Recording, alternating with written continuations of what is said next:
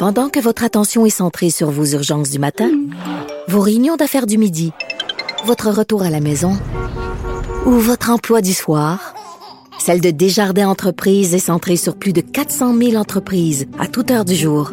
Grâce à notre connaissance des secteurs d'activité et à notre accompagnement spécialisé, nous aidons les entrepreneurs à relever chaque défi pour qu'ils puissent rester centrés sur ce qui compte, le développement de leur entreprise.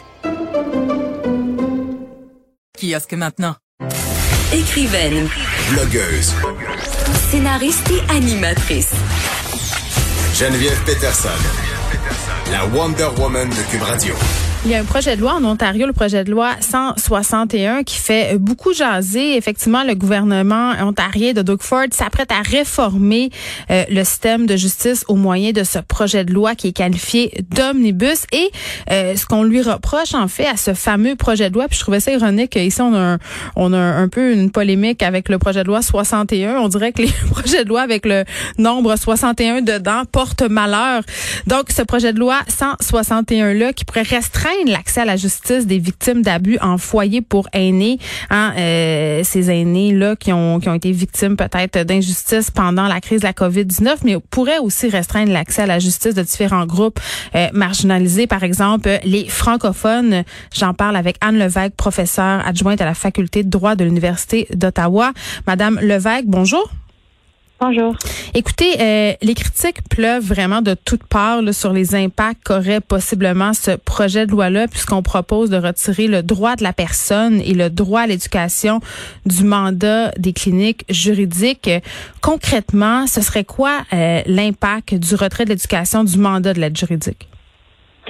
Écoutez, pour les francophones, euh, on, on, on, ne peut euh, surestimer l'impact et l'importance du droit à l'éducation pour les francophones hors Québec. La Cour suprême, dans sa décision de euh, de vendredi, une décision qui touchait le droit à l'éducation des francophones en Colombie-Britannique, a décrit le droit à l'éducation comme étant la clé de la voûte qui ouvre la porte à tous les autres voies, euh, droits pour les francophones. Si on peut pas transmettre notre notre langue, et ça, ça se fait par le biais du droit à l'éducation, euh, tous les autres droits linguistiques euh, de la minorité francophone euh, sont vides de sens. Donc, euh, le projet de loi propose de, de retirer ce domaine de droit euh, pour les cliniques et euh, nous, on, pour les francophones, on voit ça vraiment comme un- une attaque à, à un droit, le droit qui nous est le plus cher. Mais à ce moment-là, euh, Madame Levesque, quels seront les recours de ces communautés francophones justement concernant leur éducation? Euh, ben justement, il, y a, il, y a- il faudrait, faudrait voir si euh, il y aurait des, des avocats qui sont prêts à prendre ces, ces dossiers-là pro bono, mais selon moi, euh, les droits ne devraient pas être une question de charité, mais une question de droit.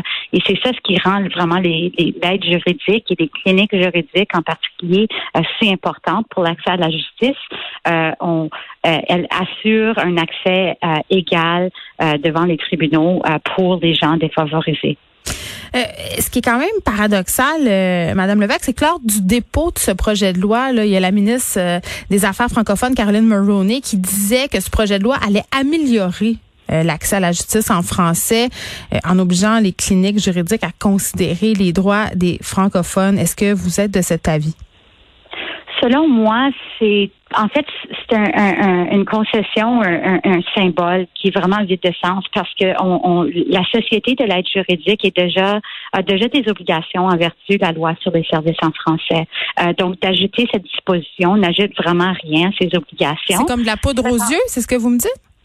Oui, surtout parce qu'en même temps, on s'attaque aux cliniques juridiques et les cliniques juridiques euh, c'est- ont des structures en place pour s'assurer d'offrir des services euh, modulés qui sont nécessaires à un, un traitement qui tient, un, un- un service qui tient compte des besoins uniques de la population euh, francophone de la province. Et quand on se prend à ces structures-là qui offrent des mécanismes pour offrir, pour mettre en œuvre des systèmes spécifiques pour la communauté francophone, on s'attaque aux francophones.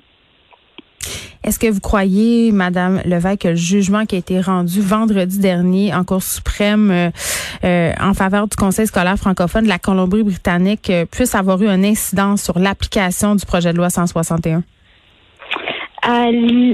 Pas vraiment. Je dirais que la décision porte sur le droit à l'éducation en vertu de l'article 23, donc s'applique spécifiquement au contexte de l'éducation. Hmm. Cependant, je pense que ce qu'elle confirme, c'est que les cours sont prêtes à veiller à, à, à, rendre des décisions pour assurer que les gouvernements respectent les droits linguistiques euh, des communautés minoritaires. Euh, donc, euh, et, et, qui sait, c'est peut-être un jour, on pourrait interpréter euh, euh, certains droits de, de, des francophones hors Québec, comme, voulant dire un, accès à la justice euh, garantie. Pour l'instant, euh, je dirais qu'il n'y a pas d'impact direct pour euh, dans le contexte de l'accès à la justice. Bon, moi, un truc qui m'interpelle particulièrement et qui chicote bien des gens, Madame Levac, c'est qu'avec le projet de loi 161, on prévoit des mesures euh, qui pourraient restreindre l'accès au recours collectif. Ça, ça veut dire euh, que des victimes de maltraitance, euh, on parlait, je parlais tantôt en introduction de personnes âgées, des familles, des proches qui pourraient ne pas justement se joindre à des recours collectifs, advenant le fait qu'on on veut aller de l'avant avec ce type de recours. Comment on peut envisager une chose comme ça au gouvernement ontarien euh, à la veille euh, de conclusions sûrement qui vont venir. on a traversé une crise, on a vu euh, tous les abus, tous les les ratages du système et là on écarterait la possibilité pour les citoyens d'intenter des recours collectifs. Absolument. Et donc, ce projet de loi a été déposé avant la pandémie et les événements de la pandémie illustrent jusqu'à quel point ce projet de loi euh, n'est pas nécessaire et pourrait en fait nuire aux Ontariens. Donc, d'abord, dans les cliniques juridiques, en attaquant l'aide l'aide juridique des cliniques en particulier, on s'attaque à des réponses locales. Et ce qu'on a vu durant la COVID, c'est que des, des réponses locales, des réactions locales des gouvernements sont absolument essentielles, mais aussi la vulnérabilité de certaines personnes euh, par, euh, euh, à, entamer des recours collectifs on l'a vu avec ce qui s'est passé dans la pandémie, qu'il y a eu certains travailleurs et aussi des gens qui sont dans les foyers d'âge d'âge sont à risque et cette loi vient miner leurs droits et leur accès à la justice. Et les grands gagnants s'en trouveraient à être les entreprises qui possèdent ces foyers-là, non? C'est ce que plusieurs témoins, euh, témoins ont dit euh, la semaine dernière devant le comité de la justice. Euh, on dit que c'était, ce serait un projet de loi qui va aider les grandes corporations et les gouvernements à mieux se défendre contre des gens vulnérables. Madame Levesque, c'est quoi la situation actuelle pour les cliniques juridiques en Ontario? ben, les cliniques juridiques en Ontario, moi, je dirais qu'offrent un service à euh, qui sont très efficaces, ciblés. C'est un modèle. On est, on fait vraiment l'envie du monde entier hmm. euh, parce que euh, c'est quelque chose qui coûte vraiment très peu à l'État et qui lui permet de conserver énormément d'argent parce que on, les avocats des cliniques empêchent des expulsions, empêchent des gens de, de, se faire congédier sans cause, donc de continuer à payer des impôts.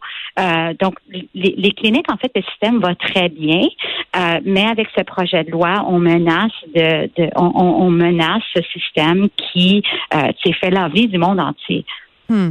Anne Levesque, merci, professeur adjointe à la faculté de droit de l'Université d'Ottawa. Euh, petit retour euh, sur euh, ce point de presse, cette annonce en fait du gouvernement Legault par rapport au groupe d'action pour lutter contre le racisme qui vient d'être créé. Le gouvernement Legault qui va de l'avant avec ce groupe-là, mais le premier ministre, qui je crois, si je me trompe pas, n'est pas revenu en arrière par rapport à cette affirmation comme quoi il n'y aurait pas de racisme systémique au Québec. Bien aimé euh, l'entendre faire des précisions à ce sujet, comme le fait euh, Doug Ford euh, récemment, justement en admettant l'existence du racisme systémique.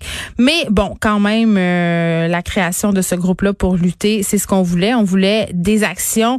C'est un groupe qui va être co-présidé par deux ministres, donc Lionel Carman et Nadine Giraud, qui vont être appuyés par la ministre responsable des Affaires autochtones, Sylvie Damour, et deux députés caquistes, donc Denis Lamotte et Isabelle Lecourt Guilbeault. Il y aura aussi Yann Lafrenière et Christophe Husky. Donc, on va se pencher justement sur cette question du racisme systémique. Dès l'automne, on va émettre des recommandations pour que des actions efficaces puissent être posées rapidement. On revient à notre sempiternel. À un moment donné, il va falloir que les bottines suivent les babines, mais quand même, c'est une excellente nouvelle que cette création de ce groupe d'action pour lutter contre le racisme. De 13 à 15. Les effrontés.